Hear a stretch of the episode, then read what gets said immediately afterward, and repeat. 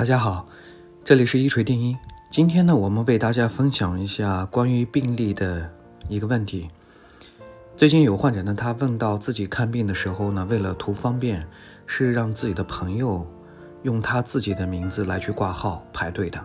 这也就意味着整个病例中记载的名字都是他这个朋友，而不是他本人。但是呢，因为在治疗的过程中呢，发生了一些损害结果，现在这个患者呢，想通过诉讼。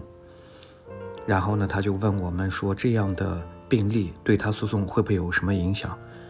其实呢，这个事情呢，对患者的这个负面影响是很大的，因为我们都知道病例呢是诉讼中唯一的证据材料。那么在这种情况下，你说你的病历上面写的名字都不是你本人，那么在诉讼的过程中，患者是肯定是比较吃亏的。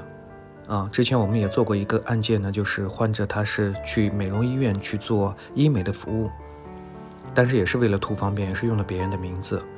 但是呢，最后这个他做的医美服务呢，效果不是太好，最后和医院产生了纠纷。但是在他和医院去沟通协调的时候呢，医院不承认为这个患者本人提供过服务，因为医院发现了病历上的名字不是他本人的。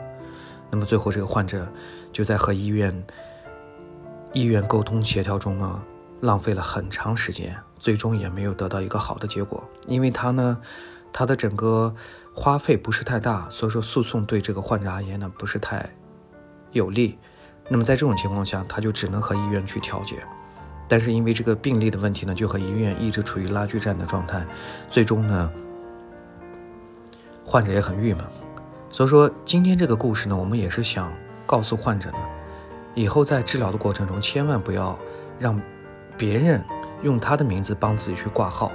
或者接受治疗，除非是一些特殊的情况，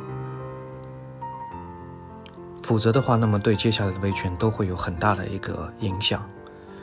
这里是一锤定音，我们今天的分享就到这里为止。